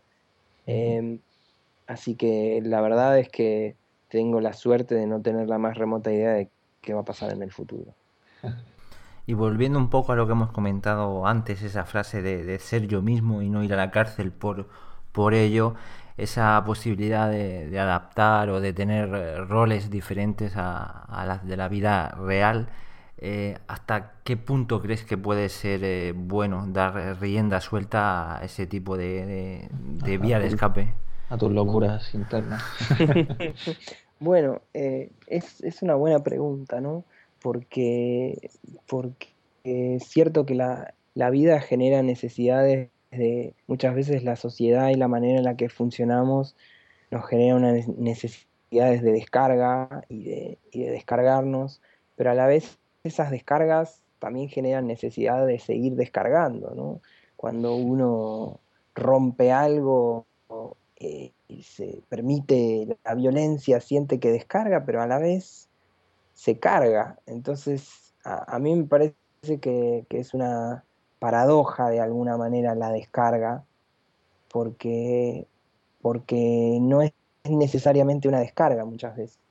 Eh, no, siento que esté mal eh, la descarga en sí misma, ¿no? creo que es una expresión natural la, de descargarnos, pero también siento que eh, tiene el potencial de volverse un ciclo infinito y creo que ahí, bueno, no es un tema tanto del futuro, del pasado, porque son cosas que pasan hoy. Eh, si uno mira muchas de las adicciones que tenemos hoy, eh, muchas veces responden a una necesidad de, descargar tensiones y demás, pero que, van cargando otros campos y los van llenando. A mí, obviamente, que me encantaría participar de alguna experiencia virtual donde pueda desde volar hasta perderme en el espacio o hasta ver el mundo desde las alturas o diferentes experiencias que, claro, me parecen divertidísimas y me nace una curiosidad muy grande, pero pero también sí veo que todas las experiencias tienen ese potencial de volverse adictivas. Y uno de los conceptos con los que jugábamos en el corto era que cuanto más experiencias uno tiene, más eventualmente va necesitando que sean más fuertes y lo único que logra suplir eso son las experiencias violentas, digamos, que son las únicas que llegan a tocarlo a uno. Eh, imagínate por un momento un, mundo en el que todos pudiésemos tener todas las experiencias que queramos de manera virtual.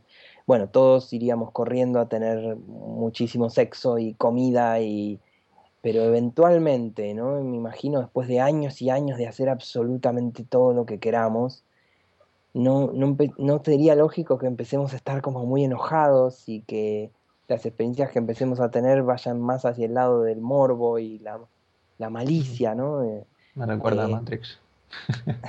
sí, sí.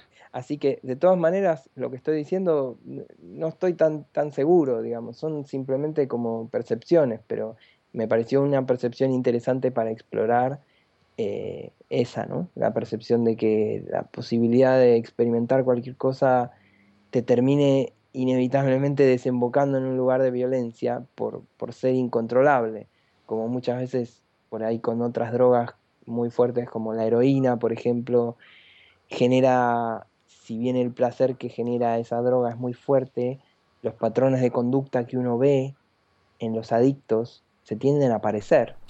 Sí, de hecho, en vuestro corto aparece el papel de una psicóloga. Es posible que en un futuro tengamos la necesidad de, tener médicos, eh, psicólogos especialistas en realidad virtual, ¿no? Sí, totalmente. Y, incluso en la medida en la que la identificación con nuestro, con nuestro virtual self, con nuestra imagen virtual, se vuelva más real y más, y más próxima, eh, puede que tengamos un problema de identidad también, porque lo cierto es que hoy, hoy en día, como nunca antes, nosotros podemos moldear nuestra imagen virtual. Por ejemplo, Facebook es el gran ejemplo de eso, ¿no? Donde uno tiene un espacio donde puede decir quién uno es. De, de, manera muy tajante y autoritaria uno puede decir, bueno, yo soy esta persona que disfruto mucho de los viajes y, y soy muy feliz por esta razón y, me encanta esto. Y, y, es una inversión de la, de la creencia de uno en, esa dirección, pero que de alguna manera está un poco desconectada de lo que a uno realmente le pasa momento a momento. Es más lo, como uno quiere ser visto. Y, bueno, y pensando desde la psicología, ¿no? Que es fuerte haber creado esta especie de criatura que, que tiene la cara de uno, pero no es necesariamente uno, es simplemente lo que uno quiere que los demás vean. Eh, entonces eso, bueno, eh, yo no soy psicólogo, pero me da la sensación de que puede llegar a hacerle mal a más de uno. Vale, pues otra cosa curiosa del corto es que, bueno, hace un momento he comentado lo de Matrix, ¿no? Cuando estabas tú hablando de precisamente de, eso, de todas las posibilidades. Y, bueno, también en ese sentido, pues lo que decía, recuerda a Matrix porque el protagonista escapa de, del videojuego o mundo que le hacen creer para ver la realidad de lo que realmente está haciendo, ¿no? Cuando está jugando. Incluso también me recuerdan películas como el juego de Ender, donde esas simulaciones de combates que hacen, pues resultan ser reales, ¿no? Y bueno, yo lo que te quería preguntar es si es eso lo que tratáis de reflejar y si hay algún factor más que se nos haya podido escapar o, que quisierais reflejar y no, no, nos hayamos dado, no nos hayamos dado cuenta. Sí, de alguna manera mi, mi sensación quizá de, la mayor diferencia con, sí, Matrix es una película que me encanta, eh, con, con el, el, universo de Matrix es esta cosa de que el usuario activamente quiere usar la, la tecnología y no es tan necesariamente que, que hay una, una entidad que nos, que nos engaña y, si uno ve, el, como hablábamos hace un rato, el, tema de la privacidad y el tema del comercio con la privacidad de uno, lo increíble de todo eso es cómo somos nosotros los que, los que alimentamos esa base de datos y los que activamente nos metemos en esa base de datos. Y, de alguna manera por eso eh, el villano de la historia en realidad está muy minimizado en el corto porque, porque no es tan importante como, como nosotros y nuestra propia necesidad. Y de alguna manera una, una de las metáforas por ahí que tiene el corto también es que, esa violencia no es virtual, esa violencia es real y que eventualmente la violencia real no puede soportar un entorno virtual. Esa violencia es real y se va a plasmar en la realidad de alguna manera. Entonces es como, quizás suena un poco metafórico, pero, pero, pero si de alguna manera alguna gente me preguntó si el corto tenía un mensaje o, mm. si había una enseñanza y a mí, bueno, me costó bastante, en general no, no lo pienso como tanto como con un mensaje directo, pero, si tuviese que ponerlo en palabras diría, bueno, quizás es, es invita a darse cuenta de que, de que los sentimientos reales van a encontrar su cauce en la realidad y que no hay, no hay virtualidad que los pueda contener y de alguna manera la historia es un poco es un poco eso, es una virtualidad que no puede contener algo que es demasiado real, que son sentimientos demasiado fuertes y que terminan encauzándose y terminan causando daño. Eh, uno le está pegando a algo que no sabe lo que es y alguien está recibiendo el golpe del otro lado. Yo es que creo que eh, no sé si está de acuerdo, también puede dar rienda a tener varias interpretaciones. Eh, yo creo que a este punto la gente le habrá dado al pause y habrá visto ya el corto, pero yo tengo otra sensación. Y a mí también me recuerda, por ejemplo, un poco a, Terminator, cómo las máquinas dominan también al ser humano. Es la máquina quien se está aprovechando del, del ser humano, que no tiene ese control para parar o distinguir. También veo, veo algo así. Sí, sí, es doble, es doble, sí, totalmente. Este, tiene el lado, el lado para que uno lo vea desde el ser humano y tiene el lado también donde la máquina va ganando, va ganando espacio y la base de datos va necesitando llenar sus espacios y porque así es el mundo, ¿no? La base de datos nos va pidiendo datos y nosotros le vamos dando los datos que necesita.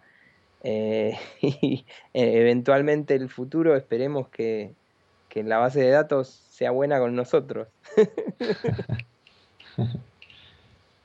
bueno, imagino que, el rodaje, como indicaste, empezaste hace dos años, luego al final ya decidiste a terminarlo. Y en ese tiempo, pues, alguna anécdota os habrá ocurrido, algo que nos queráis contar, no, sé.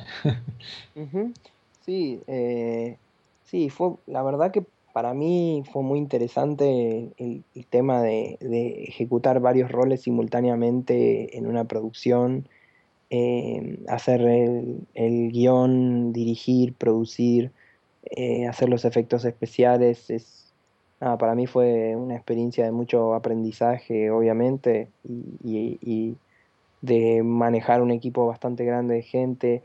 Eh, las locaciones son, fueron lugares que para mí fueron muy interesantes porque cuando uno filma y va a un lugar, la locación también te devuelve algo muy uno por ahí pone una idea en un guion y entonces empieza a buscar locaciones para filmarlo y cuando va a los lugares es como si los lugares hablan y también tienen su historia que contar y uno solamente tiene que ver que esa historia esté eh, en, concordancia con, con, la historia ficcional que uno quiere, ¿no? Por ejemplo, el lugar donde es la batalla final del corto es una, un lugar que se llama Villa de Pecuén en Argentina, que es un pueblo donde hubo una crecida de agua y mm, fue creciendo y subiendo la marea y eran una cadena de varios, varios pueblos y cada uno de los pueblos cerró sus, sus compuertas, sus represas y al último pueblo de la cadena de lagos le cayó el agua de todos los pueblos y se, y se inundó y, el agua subió, subía 20 centímetros por día. y la gente se tuvo que, tuvo que irse de sus casas, tuvieron que escapar, eh, no sabían del todo si el agua iba a bajar, al principio pensaban que iba a bajar, pero no bajaba, no bajaba, y después estuvo 10 años el agua ahí, eh, y hace no mucho tiempo el agua bajó finalmente, y, y, lo que apareció después fue un escenario bastante post-apocalíptico, que bueno, después nos terminó sirviendo como lugar de la batalla de, este, del final del, cortometraje, pero, pero no sé, a mí me llamó la atención como eh, la energía cuando estuvimos ahí, porque pasamos varios días ahí, y la sensación apocalíptica era muy similar a la historia que queríamos contar, pero desde un lugar completamente distinto, ¿no? Desde una situación social, eh, también la casa de los Yonkis es una escuela que se incendió y que después no hubo dinero para arreglar, entonces como no, como los techos se habían roto, empezó a crecer vegetación adentro de la casa. Bueno, la ventaja de, filmar en locaciones del tercer mundo es que hay, hay muchas historias de abandono y de destrucción que, que sirven para, para complementar estos futuros distópicos. Sí, no, que has dicho eso, lo de la casa, me llamó la atención cuando vi la, impresora de comida.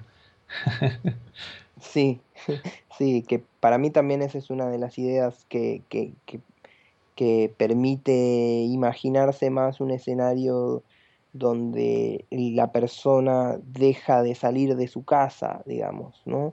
Porque eventualmente una impresora de materia que pueda empezar a suplir necesidades materiales, ¿no? que trabaje a un nivel más microcelular o lo que fuere y, poder directamente comprar como uno compra por Amazon o por lo que sea y directamente imprimir en casa, eh, trabajar virtualmente. La pregunta sería por qué saldríamos de nuestra casa. Eh, y es, obviamente es un escenario preocupante, pero, pero bueno, me, me, pareció muy interesante como combinación a la realidad virtual, porque también es otra tecnología emergente que, que a mi parecer es muy prometedora por, por, la, por la fuerte relación que tiene con, con el 3D, eh, con los modelos 3D y eventualmente creo que va a haber todo un mundo de venta de recetas y de, sí, y de impresiones eh, usando Internet, ¿no? Por cierto, muy bueno el tema también de lo del flotar. Está, muy chulo. Y viendo cómo se hizo, en el momento estos que era una persona la que sujetaba a la otra, ¿no? Bueno, el protagonista me parece que, que, se lo ponía sobre la espalda, ¿no? Sí, hay, hay distintas... De, de, verde, ¿no? sí, hay distintas técnicas para distintos planos pero e, en, ese plano en particular se hizo inevitable que alguien sostenga a la persona porque la persona estaba medio de pie y se caía. Entonces llamamos a una persona que, baila contact, eh, improvisación, que es una danza donde los cuerpos están en contacto y demás, para que nos ayude a que la caída de la persona sea imperceptible y que el cuerpo de la persona que lo recibe le dé continuidad a, la caída, ¿no? que esa, esa, era nuestra dificultad. Si, si mirás ese plano, justo la persona se pone el respirador en la boca, en la nariz, se tira para atrás y queda flotando, que fue un mm. desafío bien difícil que, porque, porque no, no teníamos la otra técnica que usábamos, que fue con una, con una plataforma de madera y demás, eh, no, no nos permitía dos posiciones diferentes, entonces necesitamos incluir a una especie de performer que nos ayude. Especialista. no, desde luego las técnicas que, que utilizáis son, son, alucinantes. También la, la, escena en la que el personaje salta por la explosión y lo mapeáis la, la cara, ah. lo hacéis todo a ordenador, es, es acojonante. Sí, y eso ya que estamos hablando también de, tecnologías de realidad virtual, yo creo que el escaneo es realmente va a mejorar mucho lo que es la tecnología de scanning. Eh, hace algunos años era impensable que uno podía escanear algo a 3D con la facilidad que lo puede hacer hoy. Y yo creo que eventualmente el escaneo se va a poder hacer a tiempo real y, y la ventaja que da el escaneo 3D, pensemos en un momento en las cámaras, imaginando una cámara que puede escanear a 3D en tiempo real, yo creo que va a ser fundamental para tecnologías como la realidad aumentada que van a que se van a beneficiar enormemente de eso, porque en términos de software de programación, si uno tiene un escenario ya escaneado y ya convertido en una escena 3D, puede hacer prácticamente lo que quiera con eso. Eh, hace muy poco salió una tecnología que con el teléfono uno podía escanear y convertir en un objeto 3D en casi, casi eh, tiempo real, digamos, en unos, en unos, sí, sí, simplemente en unos segundos. Eh, así que nada, yo le, lo estoy mirando muy de cerca porque, porque el scanning va a ir de la mano con la realidad virtual y de la mano con, también con la impresión, con las impresoras 3D. ¿Y habrá segunda parte? Eh, bueno, en realidad la segunda parte es, interesante. Estamos ahora en, conversaciones con algunos estudios que quieren hacer la versión eh, larga, la versión para cine. Y, bueno, y estamos realmente en este momento estamos, estamos en discusión para, para ver si la podemos convertir en, una, en un largometraje. A mí realmente me encantaría, una, sería un sueño hecho realidad porque, porque creo que la historia tiene, tiene como para mm, como para más, como para que sea una historia más grande, con más personajes, con eh, desarrollando un montón de estas ideas y, así que bueno, estoy actualmente estoy trabajando en un boceto de lo que sería un guion de largometraje para, para esta idea, así que ojalá que la segunda versión sea más larga. sin, duda, lo que es la historia promete y como dices, en un largometraje ya pues habría tiempo ahí de, desarrollarlo todo mucho más. Totalmente, Bueno, y volviendo ya para ir cerrando un poquito el, podcast, eh, tenemos 2016 aquí ya, los dispositivos de realidad virtual domésticos van a salir, van a estar al alcance de, de bastante gente y yo creo que vuestro anillo aún no va a salir este año, así que nos tendremos que conformar con, con Oculus Rift, HTC Vive, eh, PlayStation VR. ¿Cómo, ¿Cómo, veis este 2016 eh, en cuanto a realidad virtual? Bueno, lo veo como el más activo en, de la historia en términos de realidad virtual porque, porque va a ser realmente la primera vez que, que nos encontramos con un mercado más real con un mercado que mucha gente que estuvo invirtiendo por los últimos años en silencio va a empezar a, jugar eh, sus cartas. Em, y, yo siento que, que, se abra es la mejor manera de que, de que, se empiece a definir la dirección que, va a seguir. Creo que, que se ha hecho bien largo, sobre todo como desarrollador, este periodo de, con, el, con el Developer Kit de Oculus a nosotros se nos ha hecho una eternidad. A eh, todos. queremos el, el, producto final. Eh, sabemos que le falta un montón aún a la última versión porque, porque nada, como, como hablábamos, sí, la, la resolución que, que, me decías, a mí me parece que es muy insuficiente para la, para la para la, para la necesidad que uno va a tener de que el ojo humano no vea los puntos y no los distinga, pero de todas maneras llega un momento en que es necesario salir al, juego y empezar y ver qué pasa. Entonces creo que, creo que va a ser fundamental. Sí, como te decía antes, eh, yo no, no, soy un anticipador financiero ni nada, pero sé que mi sensación por lo menos es que va a haber bastante polémica, va a haber bastante caos y gente que, que no le gusta y desilusión y que muchas cosas van a parecer que se caen, pero, pero también siento que es necesario para que una tecnología emerja desde un lugar más real, que pase eso, que, que, que, que parezca que se caiga todo y que después vuelva a empezar eh, y, y, tenga que repensar un poco también como siguiendo la experiencia del Google Glass que pasó que hubo todo un largo periodo de, build-up donde parecía que se venía y de repente se cayó todo, pero, pero bueno, para mí estos procesos hay que vivirlos eh, con paciencia y claro, y, y saber que al final establecer una nueva tecnología en el público es un proceso lento, no, no es algo que, aunque a uno le encantaría, eh, yo como desarrollador de contenido, eh, sé que generar contenidos toma años y sé que hay muchísimo dinero que se está poniendo en generar contenidos y a nosotros nos llegan muchísimas ofertas para desarrollar contenidos por el problema de que no hay suficientes contenidos. Lo cierto es que, que está faltando contenidos. Hoy, hoy las plataformas más, eh, no sé, uno piensa en el PlayStation o cualquiera de esas cosas que ya existen hace un montón y ya tienen como un mercado gigante creado.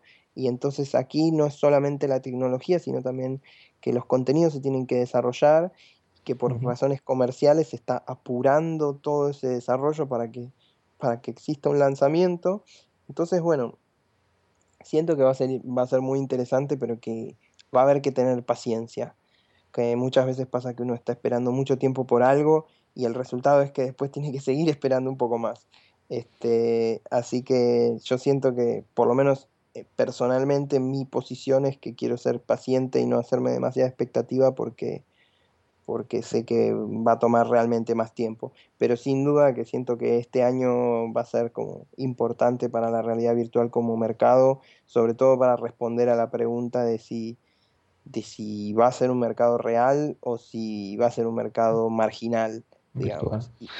claro, y ahí, ahí realmente, nada, yo estoy como muy interesado en, sentarme con mi pochoclo y, ver, ver qué pasa, ¿no?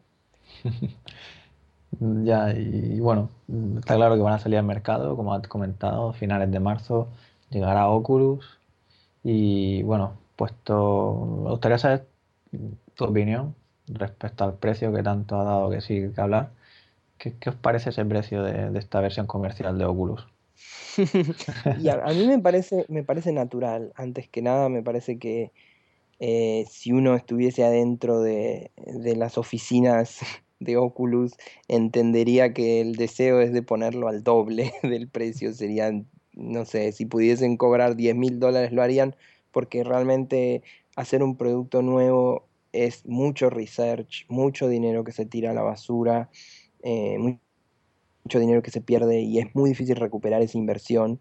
Y uno sabe que hay que poner en la balanza lo que es comercialmente invitar al usuario a esa nueva tecnología, pero a la vez empezar a recuperar algún, algún costo de los años y años de gastos que sin duda los inversores de Oculus han puesto ahí mucho dinero y están esperando tener un revenue y la verdad que ellos también van a tener que ser pacientes porque el, sí, es un precio que no invita a todo el mundo a comprárselo y estamos en un momento particularmente difícil en el que la gente está considerando también poner su celular adentro de uno de estos cardboard o algo así y tener una especie de experiencia menor y es un momento en que se está definiendo cuál es la interfase que va a ganar la batalla eh, está el problema de que tampoco han logrado resolver el tema del cable, que en mi opinión es, es una limitación muy grande cuando uno quiere tener un espacio virtual, tener un cable conectado a la cabeza es, es duro, es muy duro y sí entiendo porque sé lo difícil que es enviar video de manera wireless, entiendo la dificultad que tienen, pero, pero bueno, hay una serie de, dificultades que le ponen más difícil la pelea con esta otra, como el Samsung Gear, esta otra línea tecnológica. Así que nada, va a ser todo un combate. Genial, pues llegamos a la parte final del Robcast, es hora de cerrar este programa y nada, simplemente daros la enhorabuena a ti y a todo vuestro equipo eh, porque sin duda nos ha encantado el, corto, dice mucho de la realidad virtual y estaremos muy atentos a siguientes eh, proyectos que, desarrolléis. Así que nada, muchas gracias y enhorabuena. bueno, muchas gracias, muchas gracias. Muy bien, pues por mi parte igual, Federico, un placer escucharte. Y nada, y muchas gracias a vosotros, Robianos, por estar ahí como siempre. Y nos vemos en el próximo programa. Hasta la próxima. Thank